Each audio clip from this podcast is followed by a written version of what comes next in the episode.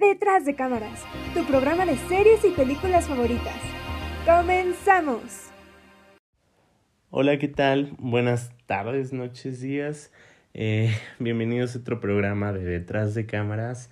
Yo, su servidor Arturo Vázquez, eh, estaré dándoles la reseña de una de mis películas favoritas del año pasado y que está nominada para el Oscar a Mejor Película y estoy hablando de nada más ni nada menos que Top Gun Maverick. Esta película se estrenó justo el año pasado y fue dirigida por Joseph Kosinski. Tiene como protagonistas a Tom Cruise, Miles Teller, Glenn Powell, Jennifer Connelly y a Mónica Bárbaro. Eh, sin duda alguna tenía que hablar de esta película porque soy mega fan de su primera entrega, eh, Top Gun, tal cual, que fue estrenada en el año de 1986. En esta ocasión nos encontramos con unos personajes totalmente distintos a los de la primera película, a excepción de Tom Cruise, que vuelve para interpretar su papel de Pete. Eh, y bueno, básicamente la premisa es que Pete se reencuentra con el hijo de uno de sus compañeros que salió con que salió en la primera entrega de esta película, que es el personaje de Miles Teller. En la película lleva por nombre Bradley. Bradley decide entrar al servicio de piloto militar, entonces a Tom Cruise o bueno a Pete nunca le pareció tanto esta idea, por lo que hay cierta fricción entre ellos. Resulta y resalta que a Pete lo terminan nombrando como jefe del escuadrón para una misión que se va a llevar a cabo y que es sumamente imposible casi casi de lograr y que necesita de pilotos extremadamente cualificados en la tarea para poder asignarla sin eh, para poder entregarla sin ningún imprevisto ningún error. Eh, a lo largo de esta película podemos ver cómo se lleva a cabo esta dinámica de jefe grupo, eh, esta dinámica entre Pete y Bradley, que por alguna razón chocan bastante.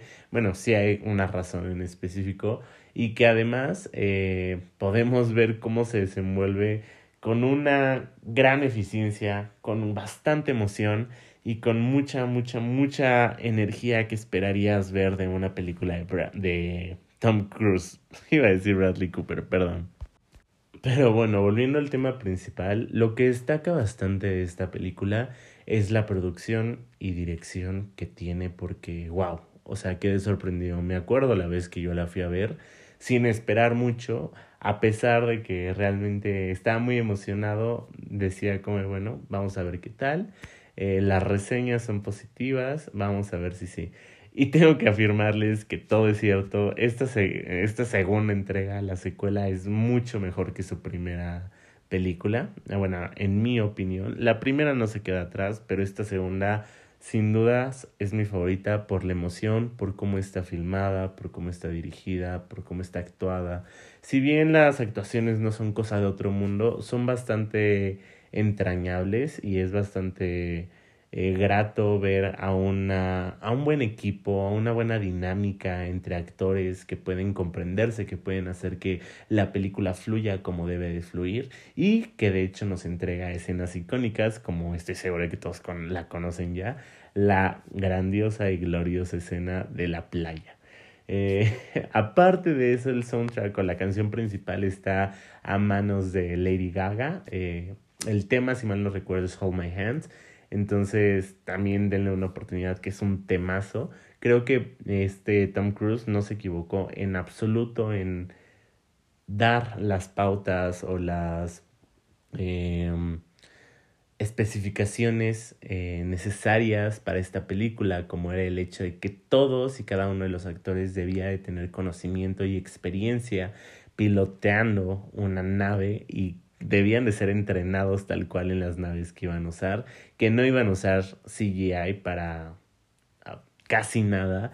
Y de nuevo Tom Cruise nos entrega unas escenas de acción bastante, bastante poderosas, que de esas que te hacen agarrarte a tu asiento y estar sonriendo y que te ponen la piel chinita.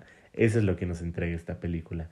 Y es que creo que en un mundo en el que ahorita ya estamos muy acostumbrados a que todo y cada escena de acción sea llevada a cabo por CGI, se ha vuelto tan irreal que incluso nosotros lo podemos ver, lo podemos notar y lo apreciamos de muy mala forma porque hemos tenido bastantes errores muy, muy malos en las últimas entregas de películas de acción o incluso películas que no son tanto de acción y tal es el ejemplo de las películas que ha sacado Marvel en los últimos meses.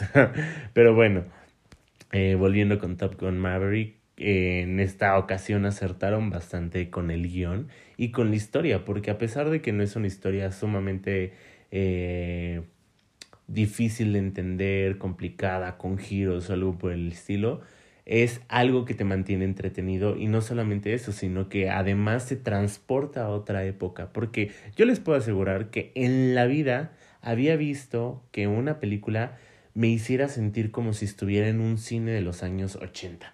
Y o sea, que a ver, yo sé que las cosas han cambiado bastante, pero esta película tiene como pros eso, que te hace sentir esa nostalgia de que estás viendo algo bastante familiar, de que estás viendo algo bastante, eh, no sé, muy cercano al corazón. Y eso es lo que yo eh, rescato muchísimo, muchísimo de esta grandiosa película de acción.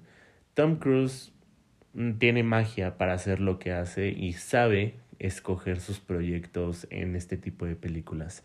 Eh, los actores que lo acompañan son increíbles, creo que ninguno se queda corto y bastante eh, y forman una bastante integridad como equipo que resulta muy divertida de ver y bastante eh, memorable, ya que a lo largo de la película te quedas con momentos en los que dices como, no, ¿qué le va a pasar a este? o cómo se van a ayudar o o ojalá no se peleen, ojalá reconcilien las cosas, X, Y, bla, bla, bla. O sea, realmente te hace sentir muy emocionado por ver esta, lo que estás viendo, ¿sabes? La recomiendo ver ahorita que volvió a ser reestrenada por, a causa de la temporada de premios. En pantalla grande no se la pueden perder, en verdad. Es una experiencia totalmente fuera de este mundo. Y por algo es que Tom Cruise decidió hacer la película con puras tomas reales y con tanta, tanta eh, fuerza impresionante que sale de estas máquinas, es imposible no quedarse de, de hocico babeado, ¿saben? Eh, por otra parte, las partes malas, podría decir que, mm, no sé, realmente no se me ocurre nada en específico ahorita creo que hubiera sido mejor eh, que se llevara a cabo una escena memorable como en la primera, que si bien sí la tiene con esta escena de la playa, creo que todos reconocemos a la primera entrega por su icónico himno, que es el de Take My Breath Away.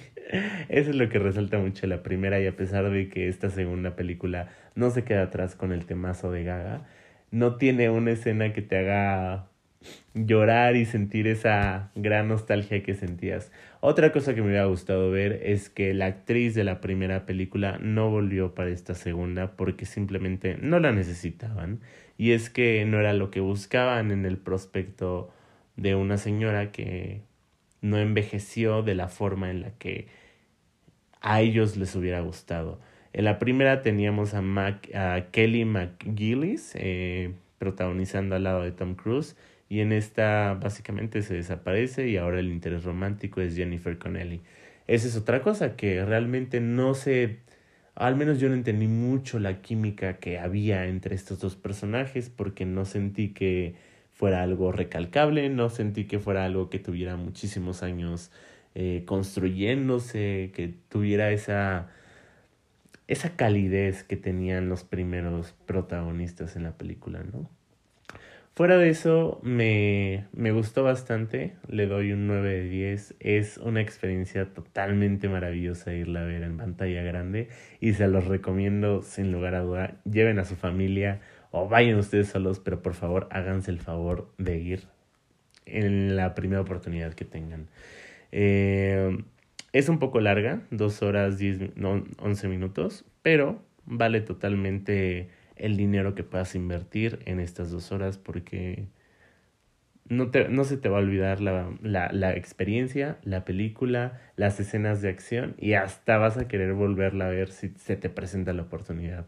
Entonces, pues sí, eh, mi recomendación y a pesar de que no creo que se lleve el premio a mejor película, realmente eh, estoy feliz de que la hayan nominado a mejor película porque creo que menos reconocimiento no merece. Entonces, si lo dije bien, espero haberlo dicho bien, pero creo que me di a entender. Eh, realmente es una joya. Entonces, no duden que va a pasar a la historia como uno de los clásicos de Tom Cruise y que es apto para absolutamente toda la familia. Así que nada, con esto me despido, espero que hayan disfrutado de mi reseña, que no se hayan aburrido tanto. Pues nada, les deseo todo lo mejor de este mundo. Bye. Detrás de cámara se despide. Corte y queda.